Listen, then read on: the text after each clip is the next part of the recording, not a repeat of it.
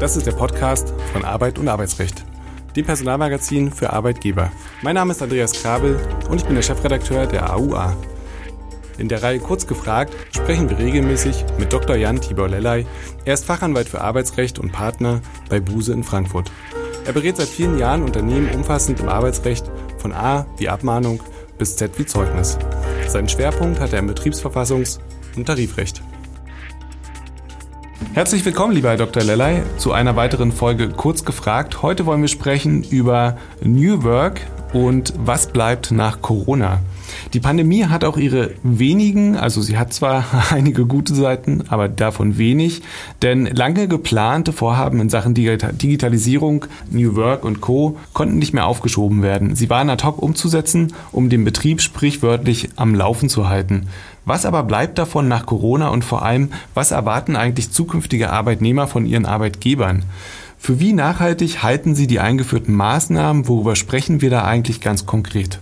Ja, was bleibt nach äh, Corona? Ich habe das Gefühl, das fragen sich im Augenblick wohl viele in den Personalabteilungen Land auf und Land ab und ähm, manche, äh, die meinen, es bleibt weniger, als man äh, gehofft hatte. Letztendlich sind ja die äh, Punkte vor allen Dingen wieder aus dem Bereich der Arbeitszeitflexibilisierung äh, gekommen. Das mobile Arbeiten und die Digitalisierung sind vorangebracht worden. Das ist wohl nicht zu leugnen. Es hat einen Digitalisierungsschub gegeben in den Unternehmen in Deutschland, nicht nur in der Personalabteilung, sondern auch in der Personalabteilung, aber auch wirklich in der ganzen Umsetzung des Arbeitsverhältnisses muss man leider sagen, dass ähm, zumindest wenn wir uns den rechtlichen Rahmen anschauen, viele der Dinge doch wohl nicht so nachhaltig äh, waren, wie wir gehofft hatten. Ich denke da an die ähm, Betriebsverfassung, wo ja in der im letzten Jahr noch äh, die digitalen Betriebsratssitzungen möglich waren.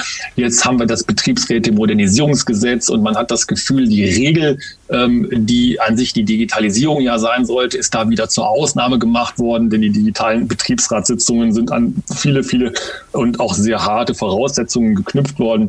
Ich denke, was bleibt, ist auf jeden Fall der Trend zur mobilen Arbeit ähm, und damit auch letztendlich der Arbeitszeitflexibilisierung. Inwieweit das sogar jetzt in der Politik aufgenommen wird, wird Stichwort Recht auf Homeoffice, Recht auf mobile Arbeit, das wird man ähm, noch mal sehen müssen. Wir hatten es ja in einer Folge schon angesprochen, dass unser Arbeitsminister da aktiv ist und vielleicht haben wir da ja noch was zu erwarten. Ich habe das Gefühl, dass auch die Lasten ein wenig ungleich verteilt sind. Ähm, welchen Herausforderungen sehen sich denn speziell Führungskräfte ausgesetzt? Nehmen Sie möglicherweise eine Schlüsselrolle ein? Absolut. Ähm, ich glaube, man ist nicht bei denjenigen, die alles schwarz malen, wenn man sagt, dass in vielen Unternehmen, zumindest im letzten Jahr und auch im Jahr davor, viel zu wenig getan worden ist, um Führungskräfte auf dieses New Work, also diesen krassen, ja teilweise krassen Digitalisierungsschub vorzubereiten. Das sind Führungsaufgaben. Das sind vor allen Dingen Aufgaben derjenigen, die Teams führen. Und alleine nur das, wenn man das mal sich vor Augen führt, dass Leute, die vielleicht äh, früher einmal in der Woche eine Teambesprechung gemacht haben, man saß zusammen äh, um den Tisch herum bei einer Tasse Kaffee, denen auf einmal gesagt wurde, ja gut, dann mach das doch einfach mal per Zoom oder per MS Teams, das läuft doch genauso gut. Äh, das äh, ist schwierig und hier bin ich völlig bei Ihnen, Herr Krabbel, ist ähm, meiner Meinung nach zumindest teilweise zu wenig für die Führungskräfte getan getan worden, denn bei denen bleibt es ja hängen. Das äh, sind diejenigen, das Rückgrat des Unternehmens, die Politiken, die neuen Digitalisierungspolitiken umsetzen müssen. Ich denke, hier haben wir äh, in den letzten Monaten ähm, oder zumindest Wochen Aufhol, äh, eine Aufholjagd gesehen. Das heißt, es wird besser. Ähm, es kann aber sicherlich auch noch viel passieren. Also hier geht es darum, eine neue Führungskultur vielleicht auch zu etablieren. Das äh, ist spannend. Lassen Sie uns mal gleich bei dem Beispiel bleiben. Führen auf Distanz, äh, was bedeutet das konkret und welche Probleme sehen Sie da? Das Führen auf Distanz ist ein ganz unkonventionelles Führen, zumindest in der ganz, ganz, ganz überwiegenden Zahl der Unternehmen in Deutschland. Ich lasse jetzt mal weg, äh, absichtlich weg, die Unternehmen, die vorher schon eine sehr starke Digitalisierung und vielleicht sogar auch ein äh, virtuelles Teammanagement gekannt haben, weil das sind äh, eine ganz kleine Zahl von Unternehmen und das ist auch meiner Meinung nach nicht vergleichbar mit vielen mittelständischen, auch größeren Unternehmen. Und wenn wir uns mal von dieser äh, Situation ausgehend das anschauen, äh, dann sehen wir, dass das Führen auf Distanz für viele Führungskräfte eine Ausnahmesituation ist, weil man einfach gar nicht mehr die, den direkten Zugang zum Team, zu den Mitarbeiterinnen und Mitarbeitern hat. Und damit auch, und da kommen wir wieder damit, damit darauf zurück, was bedeutet das für eine Führungskraft, eine möglicherweise ähm, sich vor Augen führen von Kontrollverlust, ja, oder vielleicht auch von Unzulänglichkeit, wo man sagt, bin ich denn überhaupt noch in der Lage, meine Führungsrolle auf, auszufüllen, wenn ich die Leute nur noch auf dem Bildschirm sehe und ich gar nicht mehr so weiß, was machen die denn, vielleicht auch gar nicht mehr die Möglichkeit habe, die direkt mal anzusprechen vielleicht mal in der Teeküche, in der sprichwörtlichen zu treffen. Also das ist eine riesen, ähm, eine riesen Herausforderung. Das kann man aus meiner Sicht in den Griff bekommen. Man muss nur eben sehen, dass Führungs, Führung auf Distanz, Führung in der Digitalisierung etwas anderes ist als klassisches Führen, als der klassische, äh, die klassische Toolbox der Führungskraft. Das klingt so spannend, da lassen Sie uns doch einfach mal eine neue Folge dazu machen, ausschließlich zu diesem Thema. Ich würde gerne, gerne ein nächstes Beispiel herausgreifen. Ähm, viele Unternehmen haben ja jetzt Büroraum reduziert. Was ist da bei der Einführung von flexiblen Arbeitsplätzen, sogenanntes Desk Sharing, eigentlich zu beachten? Auch ein super spannendes Thema und äh, ich äh, habe immer auf der Zunge liegen und deswegen sage ich das jetzt auch sofort, Herr Grabe. Das ist interessanterweise auch etwas, was ja auch schon vor der Pandemie ein zumindest kleiner Trend war. Ähm, ich kann mich noch erinnern, dass vor vielen, vielen Jahren das neue ähm, deutsche Headquarter oder europäische Headquarter von äh, Microsoft in der Nähe von München eröffnet wurde und da schon Plan in der Planung mehrere äh, hundert Arbeitnehmer, die dort arbeiten sollten und auch sollen, Stellen gar keinen Arbeitsplatz eingeplant bekommen haben. Das heißt, hier hatte man also schon mit einer solchen Desk-Sharing-Konzeption gearbeitet. Das hat sich natürlich jetzt auch nochmal gesteigert und beschleunigt. Viele Unternehmen, wie Sie es richtig sagen, haben äh, Büroraum reduziert. Ähm, der Büroraum ist ein wichtiger Kostenfaktor. Wenn man da seine Controller mal ranlässt und die rechnen das durch, dann kann nur eine Reduzierung rauskommen, wenn ich das so sagen darf. Und dann kommt es eben zum Desk-Sharing als Systemkonzept, was die, ähm, den verringerten Büroraum auffangen soll. Denn man will ja optimalerweise nicht die Zahl der Mitarbeiterinnen und Mitarbeiter reduzieren. Man will also mit weniger Büro mindestens gleich viele Mitarbeiter versorgen.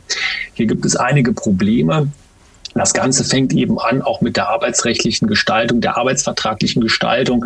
Ähm, da gibt es ähm, Mitbestimmungsrechte auch des Betriebsrates, äh, die Büroorganisation betreffend. Das alles muss berücksichtigt werden.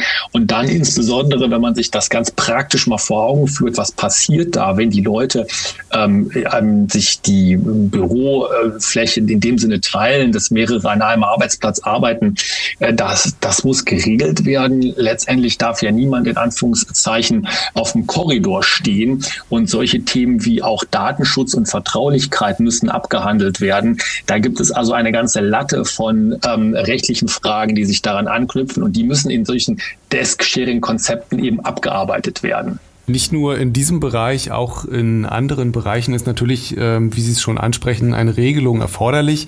Und ich stelle mir vor, dass da die einzelvertraglichen Regelungen eher ungeeignet sind und man stellt da vermutlich sehr schnell auf eine Betriebsvereinbarung ab. Das dürfte die erste Wahl sein. Haben Sie hier ein paar Tipps für die Ausgestaltung? Ja, absolut. Ich denke, hier ist es ja ähm, eine hoffentlich für viele unserer Hörerinnen und Hörer, ich bin davon überzeugt, dass es nicht so ist, keine große Neuigkeit mehr, dass ja in dem äh, Paragraphen 87 Betriebsverfassungsgesetz die neue Nummer 14 sich gerade mit äh, den äh, Gestaltungen Homeoffice Stichwort von New Work befasst und da ein Mitbestimmungsrecht des Betriebsrates auch vorsieht und davon ausgehend, aber auch muss man sagen, in anderen Aspekten ist die Betriebsvereinbarung das äh, Mittel der Wahl. Hier kommt es auf verschiedene Aspekte an.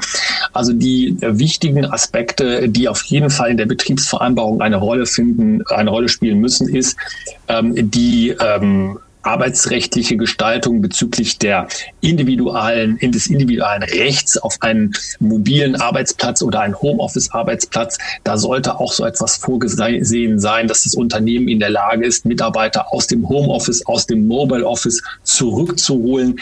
Die datenschutzrechtlichen Aspekte müssen eine Rolle äh, spielen ähm, und auch die IT-Sicherheitsaspekte müssen eine Rolle spielen.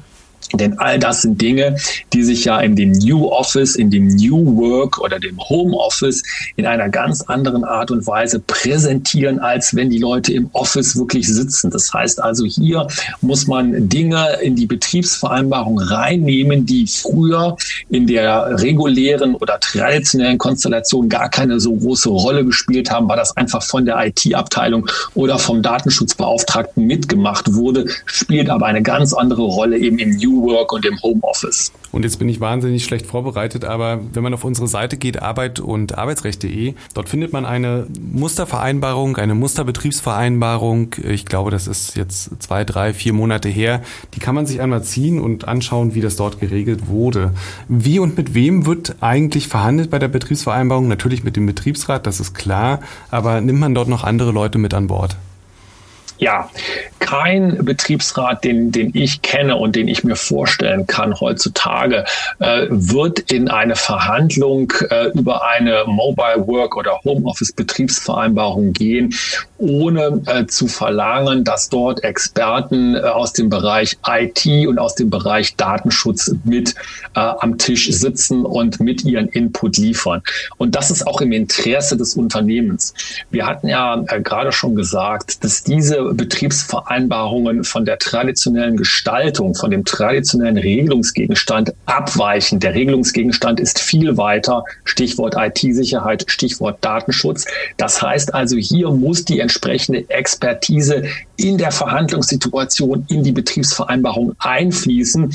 Abgeschlossen wird die Betriebsvereinbarung natürlich dann ganz traditionell zwischen Unternehmen und Betriebsrat. Aber der Verhandlungsprozess ist ein viel spezialisierter äh, und auch viel, äh, ich sage mal so, auf unkonventionelle Gebiete sich erstreckender, als man das vielleicht aus den traditionellen Themen der Mitbestimmung kennt. Das heißt, verhandeln tun Arbeitgeberin und Betriebsrat. Dazu müssen aber kommen die entsprechenden Experten aus dem Bereich IT und dem Bereich Bereich Datenschutz. Nun ähm, stellt sich ja vermutlich bei zukünftigen Stellenbesetzungen gar nicht mehr die Frage, ob ich als Unternehmen diese oder jene äh, New Work-Maßnahmen anbiete. Haben sich Bewerber an den neuen Standard eigentlich gewöhnt und fordern sie ihn einfach ein?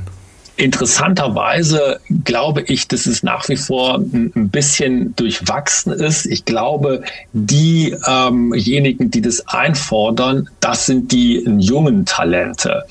Die jungen Talente, die wachsen damit auf, haben ja teilweise sogar ihr Arbeitsleben äh, in der Pandemie begonnen, kennen teilweise, das muss man sich mal vor Augen führen, überhaupt gar nichts anderes als Mobile oder Homeoffice, Mobile Work oder Homeoffice. Das Ganze ändert sich dann sicherlich, wenn man mit mehr ähm, erfahrenen, lebensälteren Kolleginnen und Kollegen spricht. Trotzdem ist es ein fester Bestandteil geworden und in vielen Bewerbungsgesprächen, in vielen Bewerbungskampagnen wird es nach vorne gestellt als Werbetool des Unternehmens. In dem Sinne haben sich sicherlich eine große Zahl von Bewerberinnen und Bewerbern dran gewöhnt und fordern es auch ein, wobei es auch nach wie vor immer wieder diejenigen gibt, und das sind gar nicht so wenige, die sagen, ja, das ist alles gut und schön, aber ich möchte doch einen Büroarbeitsplatz haben, ich möchte auch ins Office kommen. Das heißt also, hier denke ich, wird es auf das berühmte Hybride hinauslaufen, nicht so sehr schwarz und weiß, also nicht so sehr nur Office oder nur, nur Homeoffice, sondern etwas dazwischen und dann eben die ganze Skala möglicherweise mit einer kleinen Tendenz zu mehr Homeoffice, zu mehr mobiler Arbeit, etwas abhängend vielleicht auch vom Lebensalter und der Berufserfahrung der Bewerberinnen und Bewerber. Also wie so oft der Markt äh, diktiert eigentlich so die Herangehensweise dann auch der Unternehmen. Absolut, so ist es. Und es kommt sicherlich natürlich auch immer sehr stark darauf an, in welcher Industrie, in welchem Sektor wir uns bewegen.